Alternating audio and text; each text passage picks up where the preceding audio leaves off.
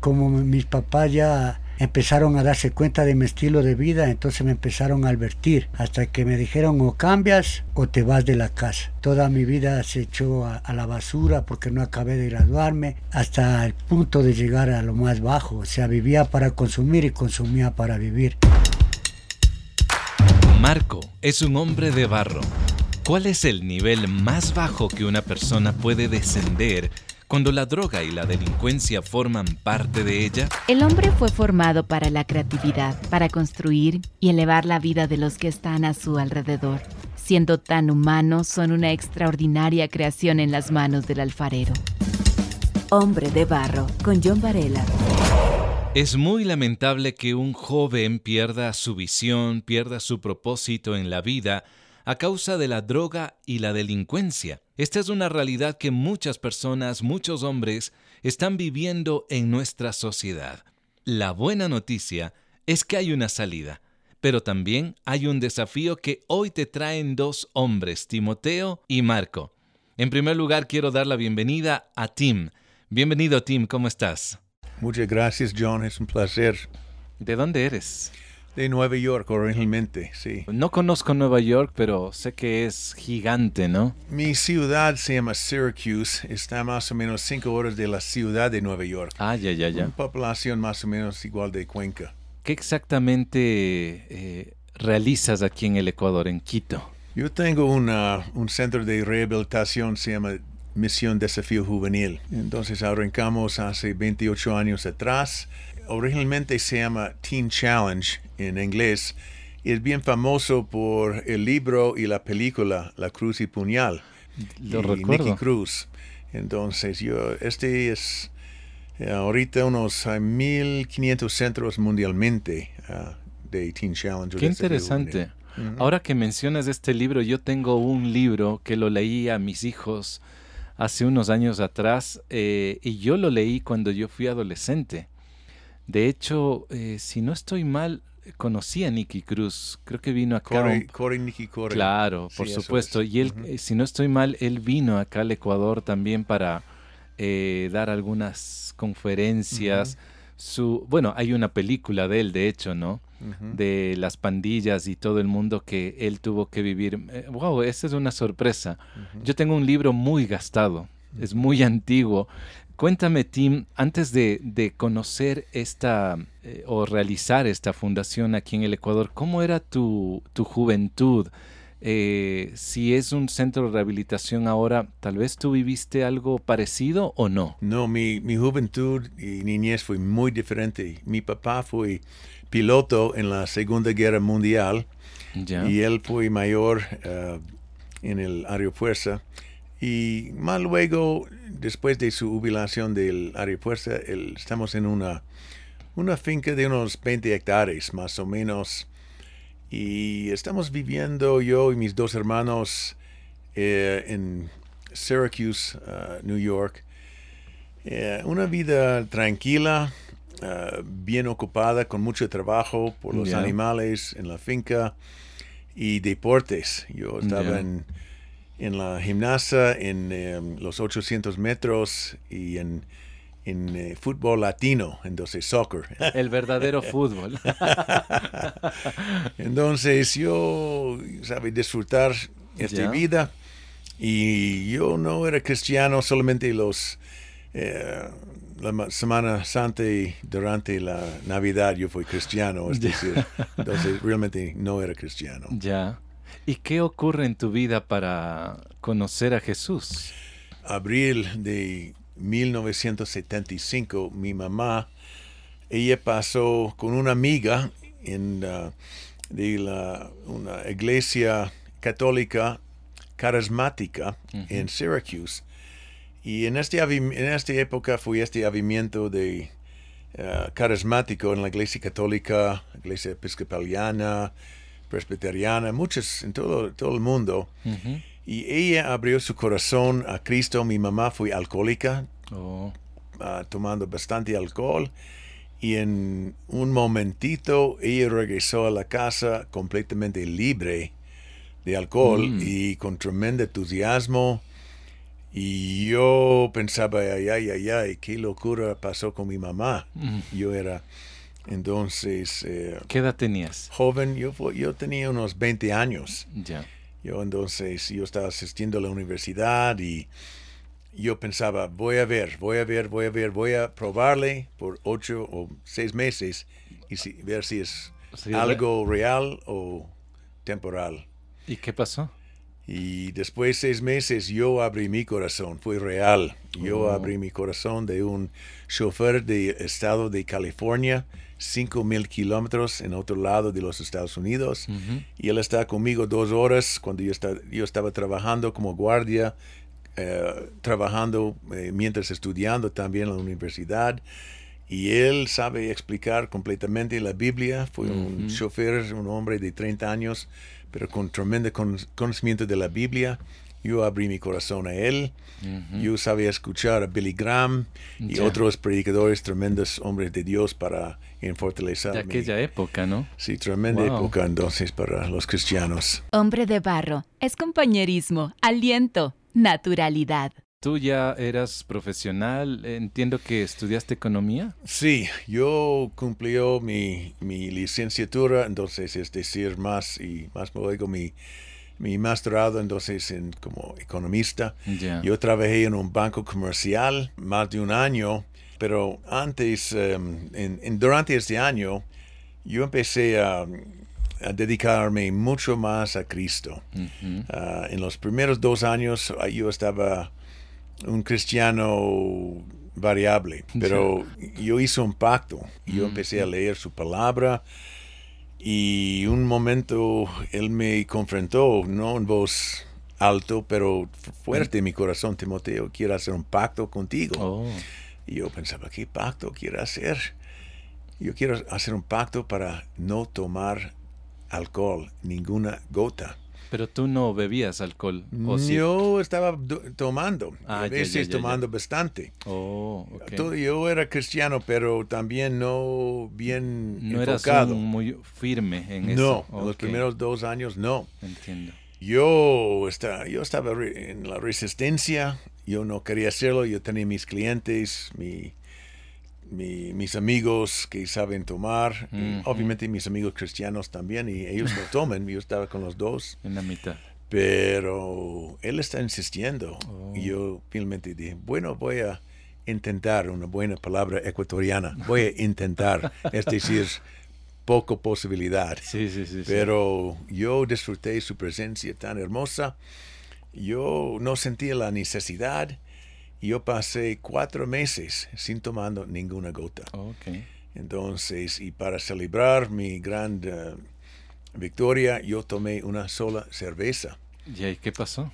Y en este momento, tomando esa cerveza, yo sabe romper este pacto que yo he hecho. Claro. Aunque yo no quería poner muy en cuenta en este momento, Dios sabe poner cosas muy en cuenta. Sí.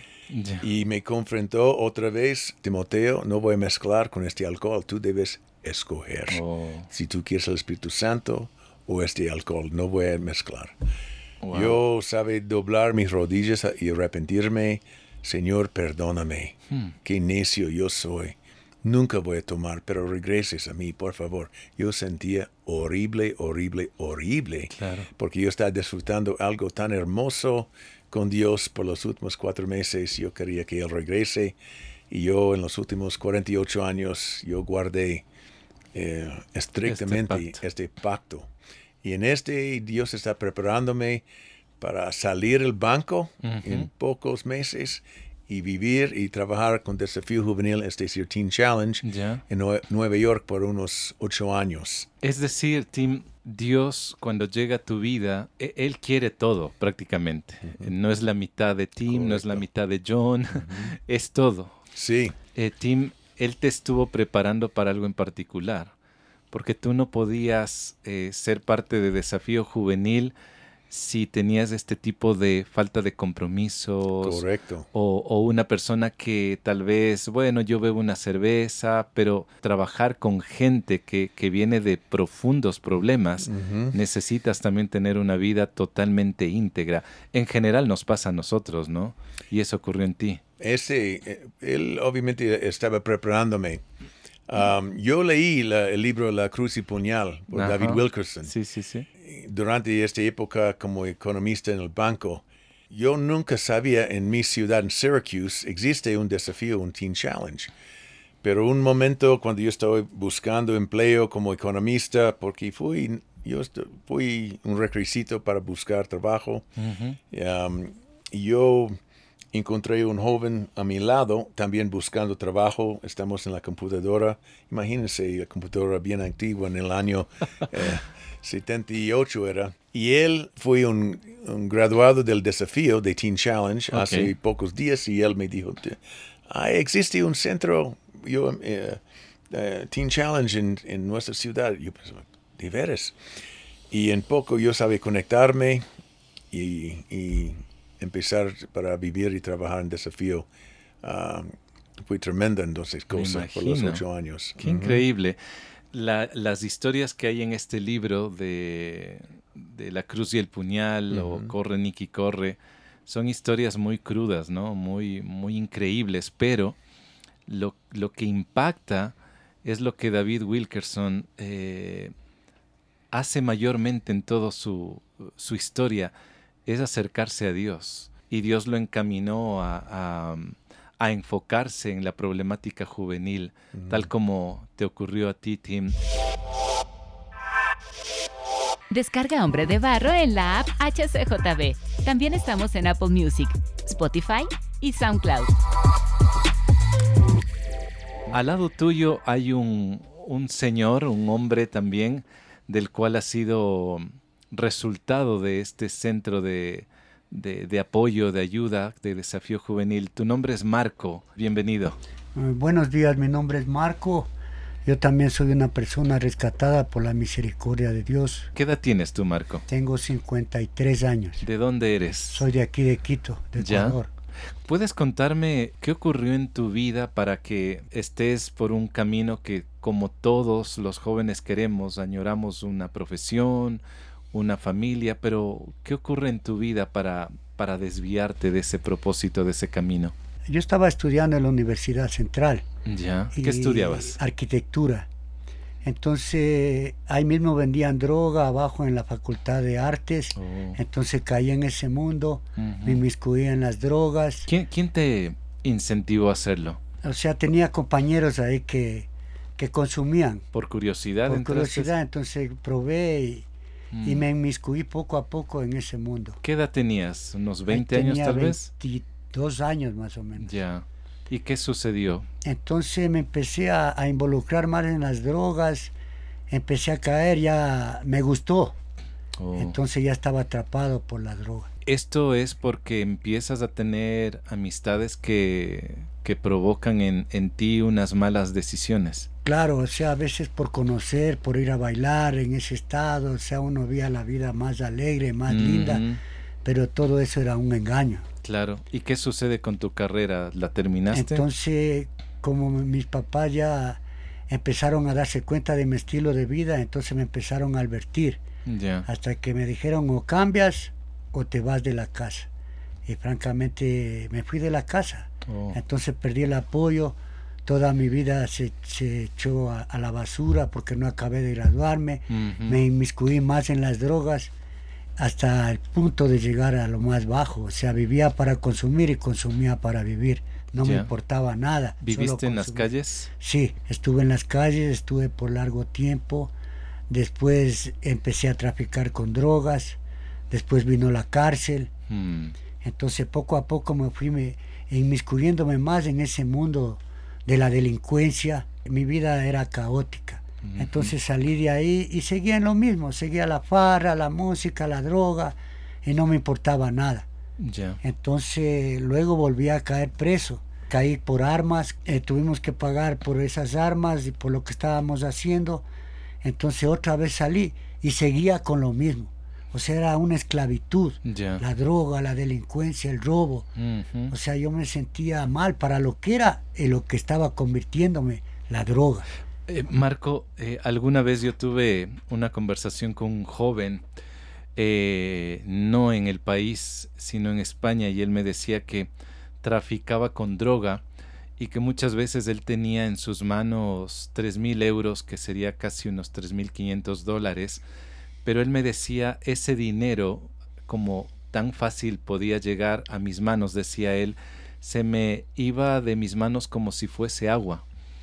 Eso ocurre en la vida de, alguien que empieza a, a inmiscuirse en el tráfico, la droga, el armamento, puede tener de pronto, entre comillas, ese estatus, ese poder, pero prácticamente se desvanece e, e, ese dinero que no, no sirve de nada, ¿no? Claro, porque te diré, es un dinero mal habido. Ya. Y todo lo que es mal habido se va. Y no, y no lo vas a invertir en algo... y no vas a disfrutar. Bueno, bueno, invertir entre comillas, digámoslo así. Ajá. Entonces, eso, eso te digo, eso pasa y, siempre va a pasar, porque siempre personas que se dedican a eso nunca tienen nada, o sea, solo tenemos violencia, tenemos eh, los verdaderos amigos que nos quieren, la verdadera familia se aparta de nosotros, mm. o sea, perdemos todos nuestros, nuestros principios, nuestros valores, porque somos herramientas para hacer el mal. O sea, porque la droga transforma tu vida.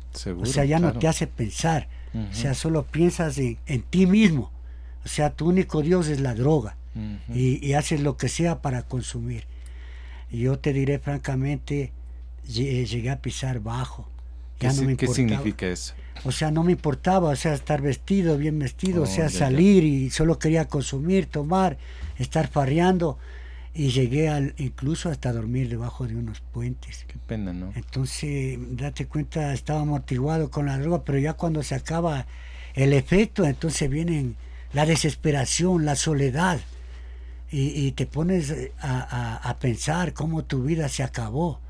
O sea, cambió totalmente de lo que yo tenía mis sueños, mis metas, y todo se destruyó. Ya. Quiero volver ahora con Tim eh, para luego seguir dialogando contigo, eh, Marco. Tim, ¿qué provocó en ti el, el, moverte desde los Estados Unidos acá al Ecuador? ¿Qué sucedió en tu vida? Bueno, trabajando en Desafío Juvenil en esos años, yo tenía una experiencia en mis devociones una mañana en el libro de uh, Hebreos, capítulo 11, versículo 8, sobre Abraham. Ya. Y cuando Dios sabe llamarle, entonces para salir de su país, donde él iba a dirigirle. Así Hebreos 11, 8. Cuando yo estaba leyendo, es como Dios está hablando, Timoteo, estoy llamando a ti también como Abraham. Mm. Este fue fuerte, es como una experiencia principal en mi vida. Entonces, si Él empezó a preparar mi corazón, es correcto, es justo, Timoteo, si tú sigues en los estados cuando hay iglesia en cada esquina y si personas quieren pasar la iglesia, puede.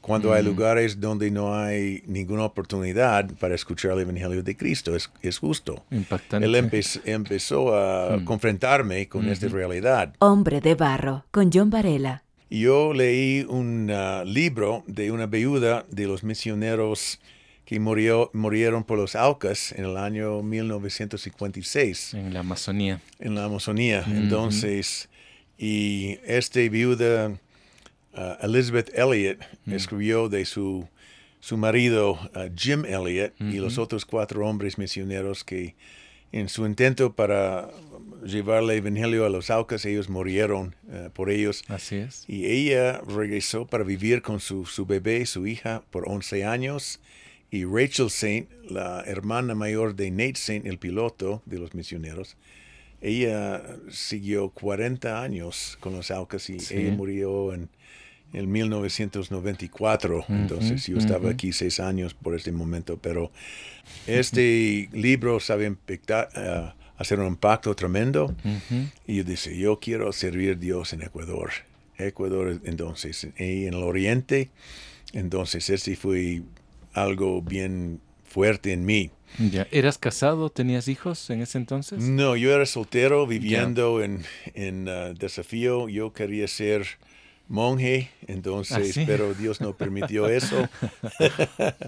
En mi iglesia en, en, Syracuse, Nueva York, fue una iglesia grande de 800 personas y ninguna de las, las, jóvenes mujeres querían ser misioneras. Y por eso yo no tenía ningún interés para involucrarme con ellas. Ningún noviazgo, obviamente, claro. Pero cuando, ahora mi esposa, cuando ella regresó para cuidar a su mamá, su mamá está disminuyendo en su salud. Okay. Uh, ella sabe asistir a la iglesia en el año 81. Descubrimos que yo sabe ministrar a su mamá cuando ella está viviendo. Ah, ya, ya. Entonces, y dice, ah, tú debes reconocer mi, mi hija Débora. Entonces, pero Débora está estudiando en, en, otro lugar, lejos. Muy lejos. entonces, pero yo, yo, pensaba, no quiero hacer nada de eso, yo tengo este llamamiento. Y, pero bueno, y ella eventualmente murió, pero mm. ella sabe escribir en su cuaderno mis visitas con ella. Ah, Estoy ¿de visitando su uh, mamá de mi esposa para animar, animar orar con ella en su mala salud. Y, Pero más luego Debbie abrió los cuadernos y dice, ¿tú eres el Timoteo visitando a mi mamá? Es decir, ¿no conociste a tu esposa? ¿Débora es el nombre? Sí. Ya, no, la conocías mientras tú ayudabas a la mamá de Débora? Mm, ella escuchó, tal vez por su mamá, a un joven de Timoteo. Pero no se habían visto. Oh, no. qué interesante. Ella es de mi colegio.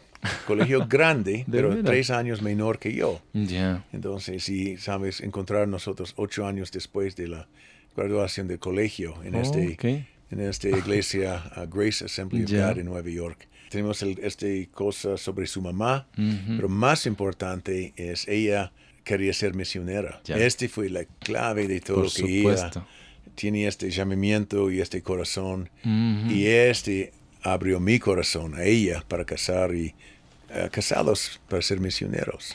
¿Y casados vinieron al Ecuador? Ay, qué lindo.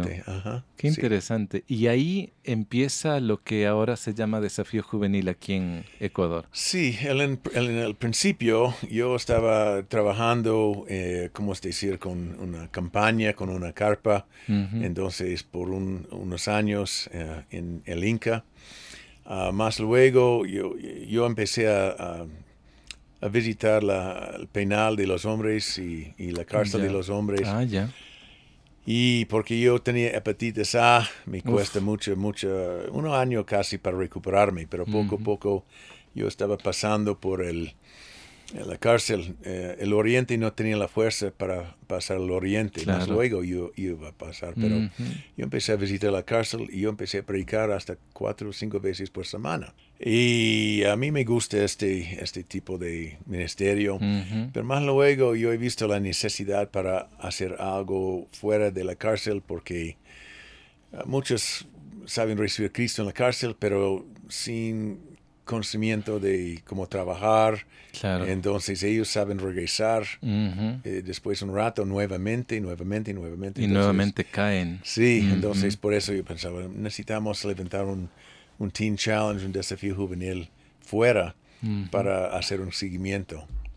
Voy a volver ahora con Marco. Eh, Marco, tú me habías dicho que caíste eh, en un fondo. Yo no sé cuánto más una persona puede caer cuando ya todo lo que antes me contaste ya es difícil y es bastante complicado. No sé cuál será el final de ese fondo en realidad, ¿no? Vuelves a entrar a la cárcel pero no hay un cambio. Hombre de Barro es el resultado del compromiso y la ayuda económica de personas como tú. Te invitamos a unirte ingresando a www.hcjb.org. ¿Qué ocurre en tu vida para que te des cuenta de que tú, tú estás necesitando ayuda? ¿Qué, qué sucedió? ¿Hay, ¿Hay, alguna experiencia que viviste?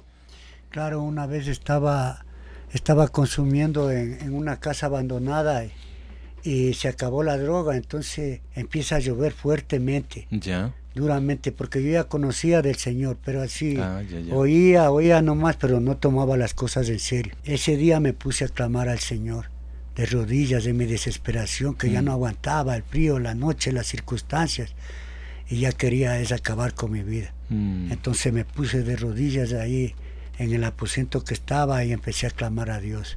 Dile, Señor, si tú eres real, por favor, sácame de este estilo de vida. ya no quiero estar así, paso sufriendo, mi vida ya no tiene sentido, por favor, si tú eres real, quiero que me ayudes, Señor. Oh. Dejo en tus manos esta situación. Y oré esa mañana y salí. Ya. Y seguí consumiendo, seguí en mis cosas. Y como hacíamos deporte en la Carolina, eh, estaban jugando mis compañeros y yo digo, bueno, yo me voy a comprar. Hicimos una colecta, y cogí y me fui a comprar al Santa María. Entonces estaba comprando dos botellas de licor. Y, más adelante estaba la hermana Deborah Anderson. La esposa de Tim. Entonces ella me saluda, entonces te habla, me dice, ¿cómo estás? Le digo, bien. Entonces ella ve el licor y dice, tú no estás bien. Entonces me, me, dijo, mira, hay un lugar, eh, mi esposo trabaja en una fundación, ¿quieres irte ahí? Yo le dije, bueno, deme el teléfono. Entonces ella me, me dio el teléfono, pero ella más afuera salió y le ha llamado, entonces él habló conmigo, me habló de la fundación, me dijo, mira, aquí puedes cambiar tu vida. Mm. Entonces ella fue el pasaporte para que yo entrara a la fundación. Entonces me doy cuenta de que Dios es real. Respondió a tu pedido. Respondió a mi, a mm. mi oración. más, más a la oración era la desesperación. Entonces Dios se manifestó en mi vida. Qué increíble. Entonces entré a la fundación, ahí eh, conocí a personas, los líderes que me ayudaron en el área espiritual, los profesionales también con sus terapias, con su psicología también me ayudaron bastante. Entonces todo eso fue, fue compactándose para mi cambio. Entonces me di cuenta del estilo de vida que andaba y el estilo de vida con Cristo. ¿Cuánto tiempo ha pasado de, desde ese cambio o ese encuentro? Eso fue el 16 de abril de, eh, 2016. Ah, ya, eh, justo cuando fue el terremoto de Pedernales.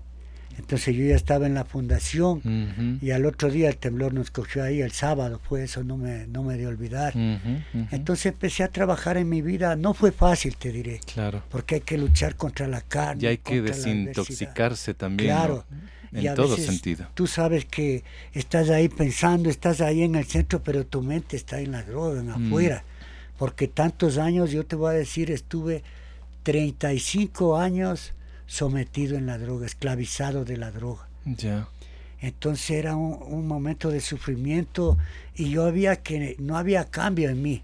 Entonces ahí en Desafío Juvenil hay una capilla.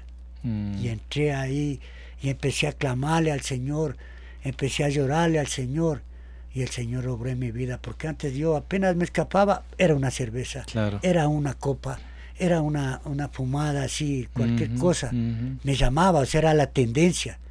Pero cuando Cristo entró a mi vida, limpió mi, mi corazón, mi mente, y empecé a aborrecer eso. Y así fue el cambio en mi vida. Ahora, gracias a Dios, estoy ayudando a personas que tienen los mismos problemas, mm. porque debemos dar por gracia lo que recibimos por gracia. Dios ha hecho tanto en tu vida que uno no se puede guardar eso. ¿Has logrado tener un encuentro con tu familia? Sí, mi papacito falleció, él también, eh, o sea, en el tiempo que yo ya estuve con Cristo, yo le, le, invité a él a aceptar a Jesucristo como su oh. Señor y Salvador. Después de él falleció, pero él se fue contento porque ya mi vida cambió. ¿Qué dicen tus familiares cuando empiezan a ver un cambio en ti? O sea, ellos están muy contentos porque lo que ni el hombre ni nada pudo hacer en mi vida, Cristo hizo en mi vida. Y eso es, es lo que solo Dios puede hacer. Ni yo no lo creía, claro. pero Dios lo hizo en mi vida. Ya. Tim, tú conoces a, Marco y Marco es como una vivencia de muchos otros hombres eh, y personas que, que han necesitado el, el, apoyo y la ayuda. Cuando tú ves a Marco, ¿qué, ¿qué viene a tu mente? ¿Qué viene a tu corazón? Yo tengo como es el, la forma ecuatoriana de Nicky Cruz. Más o menos. Marco corre Marco sería, ¿no? Una cosa también que yo recuerdo con Marco que él mencionó en e, aquella época cuando él entró por este contacto con mi esposa. Y el Marco, usted recuerda que usted está diciendo tantos de sus amigos han murieron en los poco, los unos dos o tres años y mm. usted pensaba yo sería el, próximo. ¿Recuerda eso, Marco? Yo me acuerdo eso porque a eso nos lleva la droga y a eso me estaba llevando a mí. Claro. y una vez también estaba así un poco, o sea, ofuscado con mis pensamientos, entonces el pastor me dijo, mira, dice, todos tus amigos han acabado así, tú quieres ese, ese, que acabar tú como ellos.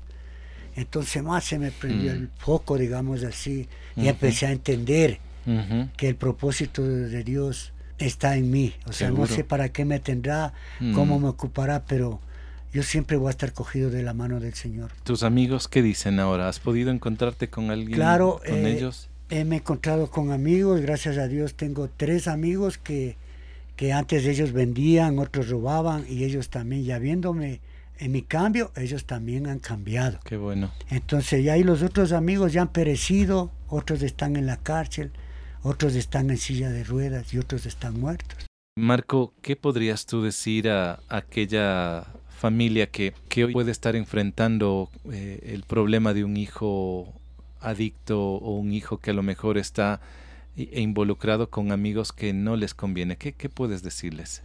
Yo lo que podría decirles y animarles es que, que tienen que motivarle al hijo, a la persona que está en ese mundo de las drogas, antes de que se le salga de las manos. O sea, eso es necesario que él empiece a tomar decisiones, esté consciente de que tiene un problema y que tiene que cambiar. No es solo la vida de él, atrás de él hay un padre, hay una madre, hay una esposa, unos hijos que están clamando al Señor por su cambio. Si el Señor cambió mi vida, ¿cómo no puede cambiar la vida de muchas personas? Y Él ha cambiado, y tú lo sabes, y todo el mundo ha cambiado muchas vidas.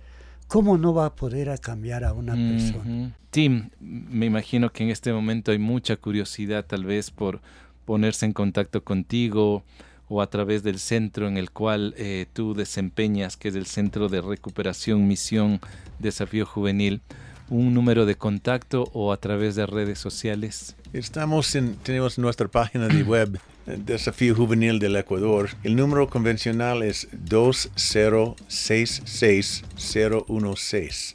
2066016. El amor de Dios tiene la fuerza para rescatar a cualquier hombre que se encuentre en el hoyo más profundo. Lo levanta y lo restaura. Así lo hizo con Marco y lo puede hacer contigo. Este episodio se titula Un hoyo llamado droga. El podcast Hombre de Barro lo encuentras en la nueva app HCJB. También está en Spotify, Apple Music y SoundCloud. Gracias por escuchar y a la vez compartir este audio a quienes necesitan apoyo. Para contactarme me puedes encontrar en Facebook e Instagram como John Varela. La próxima semana tendré a otro hombre de barro. Hasta pronto. Hombre de barro con John Varela. Hombre de barro es una producción de HCJB.